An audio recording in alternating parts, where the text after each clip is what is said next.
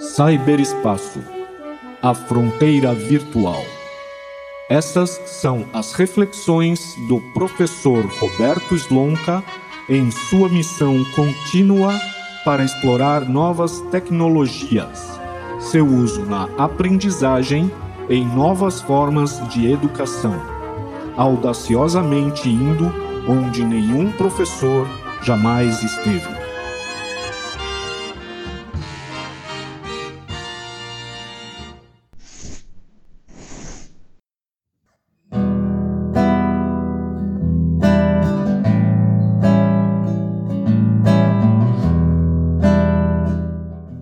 Você, amiga, amigo ouvinte do Fronteira Virtual. Nós estamos aqui de volta para mais uma temporada, agora com mais bate-papo, mais fluidez, é, explorando melhor os assuntos de uma forma um pouco mais avançada. No episódio de hoje, vamos começar a abordar um tema que me é muito querido: a inclusão digital. Um tema que se agravou ou melhor, que teve as suas mazelas mais bem expostas nesse período de pandemia, em que o cyberespaço foi mais demandado como um meio de interação e de vivência social. O fato é que a nossa sociedade hoje ela é tão permeada pelas tecnologias digitais que foram reconfiguradas todas as relações entre pessoas físicas ou jurídicas é, indivíduos, empresas, governos, organizações, quebrando as limitações do espaço-tempo, como nós vimos, explorando a questão da ubiquidade, criando novas formas de produção, de trabalho, de comunicação e até mesmo de interação social. É preciso entender, porém, que ter acesso à tecnologia ela é condicionante, é necessário, mas não é mas não é o suficiente, não é determinante como elemento de transformação social ou mesmo individual. É, vários estudos já mostraram que você pode inserir ferramentas digitais na vida de uma pessoa ou de uma sociedade e ainda assim não conseguir um grande avanço apenas por essa inserção. Então é preciso compreender que nós precisamos é, dispor de mecanismos que potencializem as capacidades das tecnologias digitais para que a gente possa atingir aí um novo estágio no desenvolvimento humano. E é claro que nesse contexto a tecnologia digital é fundamental nessa transformação. Ela tem que ser compreendida como um ferramental básico do indivíduo e devemos demandar como sociedade políticas públicas, é, sociais, educacionais que vão além dos espaços formais das escolas, das universidades e consigam habilitar o sujeito a fortalecer a sua cidadania, os seus laços identitários, culturais e sociais através é, do uso e da interação com o cyberespaço. E a tecnologia digital, nesse contexto, expande o conceito de cidadania para além do tradicional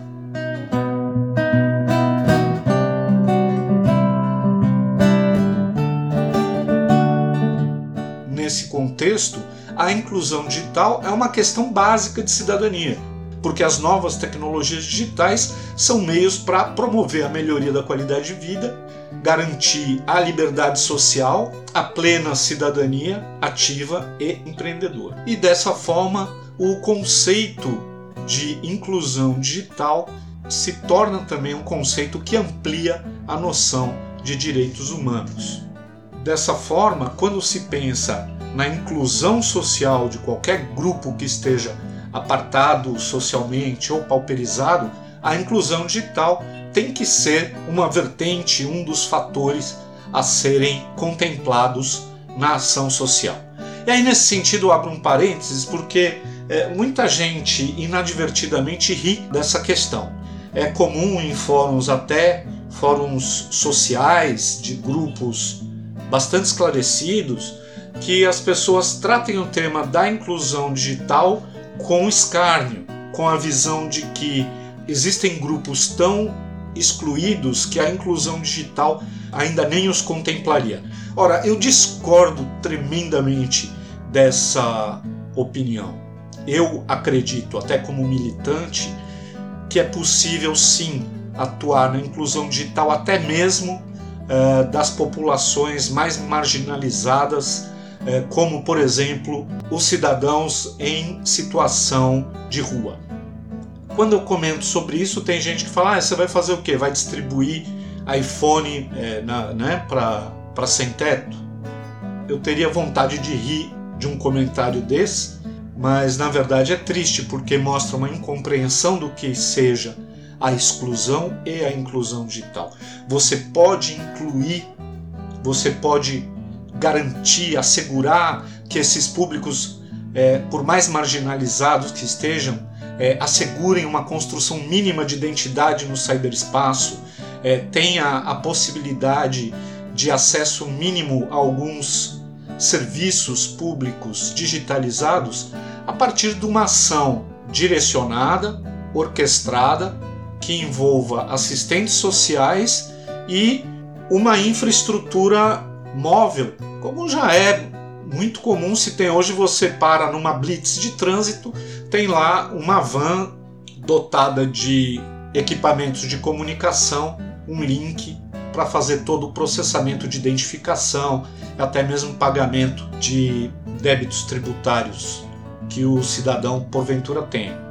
Então nada impede de você colocar uma van, uma tenda numa região pauperizada com assistentes sociais, com agentes públicos, com tecnologias que permitam a transferência de informação sem invasão. Então o fulano pode ir lá criar a sua própria senha, tendo apoio, mas não a intervenção de terceiros e, por exemplo, ter esses dados impressos num QR Code para no futuro, numa próxima intervenção, ele ter a possibilidade de ir lá inserir os seus dados num sistema sem uh, ferir o sigilo dos seus dados pessoais. Isso é só um exemplo que me veio agora à cabeça para mostrar que sim, se a gente quiser, se a gente se sensibilizar para a questão, tem sim como incluir até mesmo aqueles cidadãos, aqueles companheiros que estejam na mais completa exclusão social.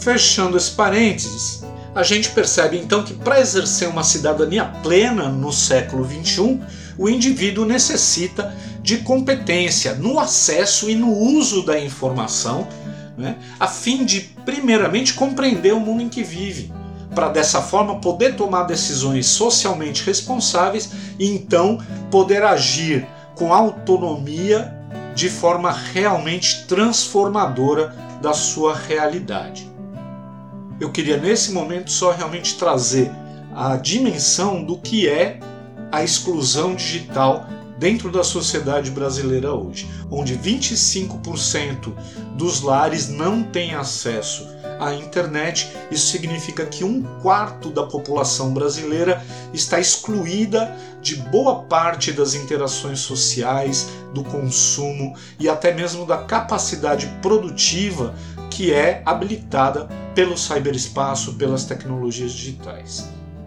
Então, na mesma medida em que as TIC, né, as tecnologias de informação e comunicação, habilitam um, todo um novo universo de possibilidades, nós temos barrado o acesso de uma parcela significativa da sociedade a esse universo.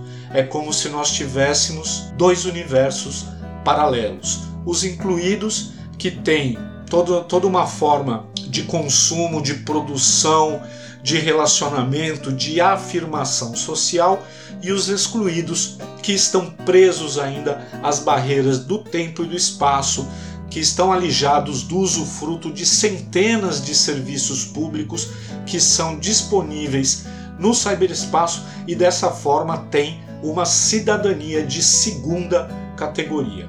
A questão da exclusão digital ela é grave, ela acirrou a questão da desigualdade social que nós vivemos no país, na medida em que toda uma geração de estudantes passou praticamente dois anos alijada do direito à educação, porque não tem os mesmos mecanismos físicos, tecnológicos e cognitivos e econômicos para estarem inseridos no processo educacional no contexto da pandemia, como ele se apresentou.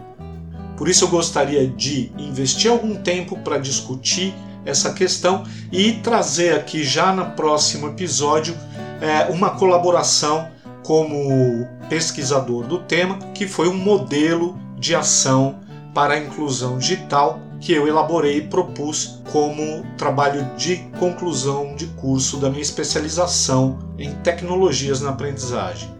Então, no próximo episódio, na próxima quarta-feira, nós vamos discorrer um pouquinho sobre esse modelo, sobre uma forma que eu enxergo é, viável para se vencer esse abismo da exclusão digital. Espero vocês lá.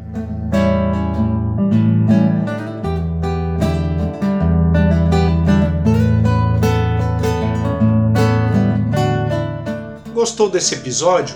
Então compartilhe, envie para os seus amigos, para os seus parentes, seus professores. Divulgue aí o nosso canal. Nós estamos em várias plataformas, cada uma tem recursos diferenciados. Então escolha de sua preferência e escolha a forma que você quiser para interagir conosco.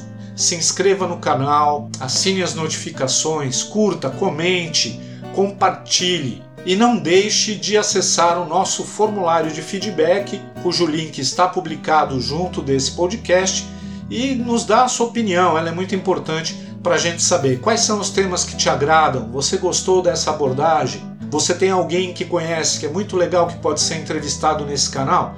Manda um e-mail para nós, entre em contato e nós vamos ter um tremendo prazer em interagir com cada um de vocês. Por enquanto agradeço a sua atenção e companhia e espero vê-lo aqui na próxima etapa da nossa viagem.